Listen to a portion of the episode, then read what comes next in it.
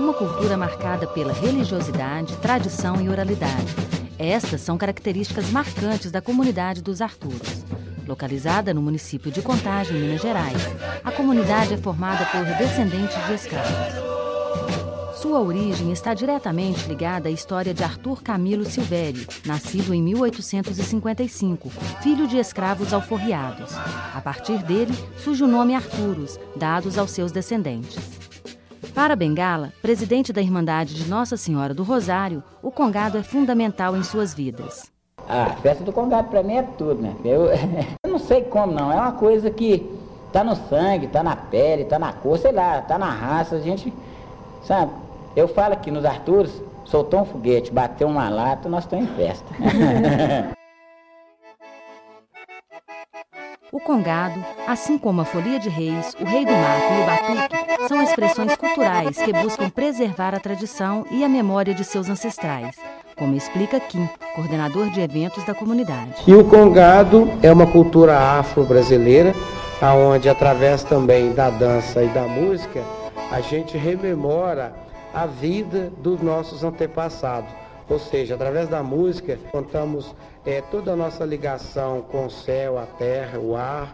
A gente conta a nossa devoção. Para Antônio Maria, filho de Arthur, o congado, além da religiosidade, representa a união entre os membros da comunidade. O congado para a gente é uma, uma riqueza que nós temos. Entre a comunidade aqui é uma maior riqueza. Porque se não fosse a importância do congado e o nome do pai, não tinha essa reunião aqui. Nós devíamos haver até debaixo da marquise, porque não consegui, nessa época dele, a gente não podia comprar nenhum quilo de feijão. E ele conseguiu. Ah, por amor que ele teve o filho dele, falava sempre que o que ele passou não queria que nós passássemos. E pediu que nós nunca largássemos a Senhora Rosária. Nossa Senhora Rosária, é, para mim, representa uma mãe. Uma mãe. Que foi ela que nos conduziu tudo. Que nós éramos sofredor quando ela viu que já que chegava de nós sofrer, foi a bênção que nós recebeu, foi dela.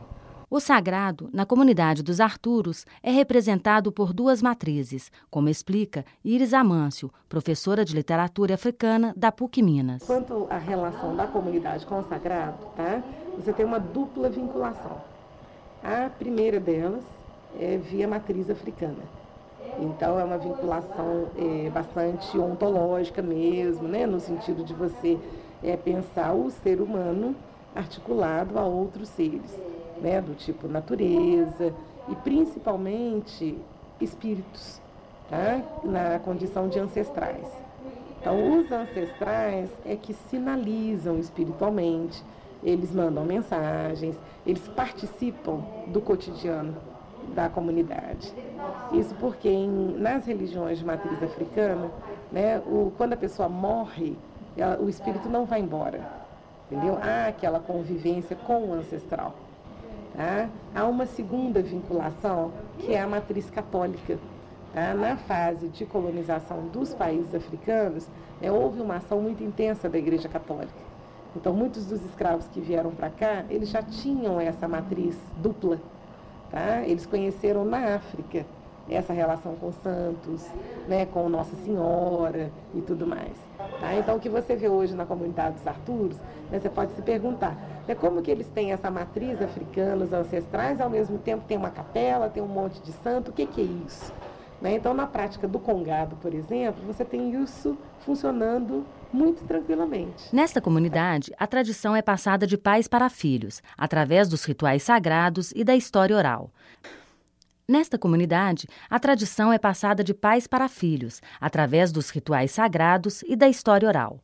Para Antônia Montenegro, mestre em ciências sociais, a esta tradição se incorporam novos valores presentes no dia a dia da comunidade. Algumas pessoas eu já vi que eles fazem uma releitura da, da Folia de Reis, então, quer dizer, não é uma tradição. Olha como é que a tradição não é algo fechado, acabado. Ela vai, ao longo do tempo, incorporando alguns outros elementos do cotidiano das pessoas, das vivências. Ainda que não explícito, que não consciente, que... mas vai incorporando, sim. E como eles não são uma comunidade fechada, isso é mais claro ainda. Eles estão em contato com o mundo externo. Eles têm um espaço, têm uma origem ancestral e têm essas manifestações que demarcam a sua identidade. Mas eles não estão fora do mundo, não.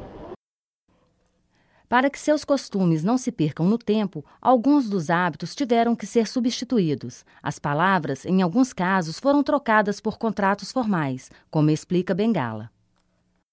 Mas nós fomos obrigados né, a, a criar uma diretoria, porque no, no passar do tempo é, foi crescendo muito e foi sendo muito especulado e a gente teve que se formalizar um pouquinho e criar nossa própria documentação, porque antes a gente, eles vinham por nome, antes eles vinham por palavra. E hoje em dia mudou muito, né? Porque eles, o meu avô, por exemplo, ele chegava e falava assim, você faz isso, e alguém chegava de fora, por exemplo, me empresta isso, levava aquilo, era palavra contra palavra, e hoje não, hoje é documentação. Então nós fomos tinha nada escrito, não tinha nada, né? Para uhum. eles era, era um fio de cabelo, então a palma da mão você pegava na mão e fechava o, o negócio. E hoje mudou, então a gente está mudando, justamente está tendo hoje, por exemplo, é, uma, uma diretoria, não é para que, que eu sou o presidente, eu mando na comunidade, não. Eu sou obrigado a respeitar que ninguém manda e todos obedecem. Uhum. Né? Mesmo assim, a expressão oral ainda é muito forte na comunidade e os jovens são inseridos nesta cultura através das conversas dos mais velhos. Bengala explica que todo último sábado do mês são feitas reuniões para orientar os jovens sobre a vida na comunidade.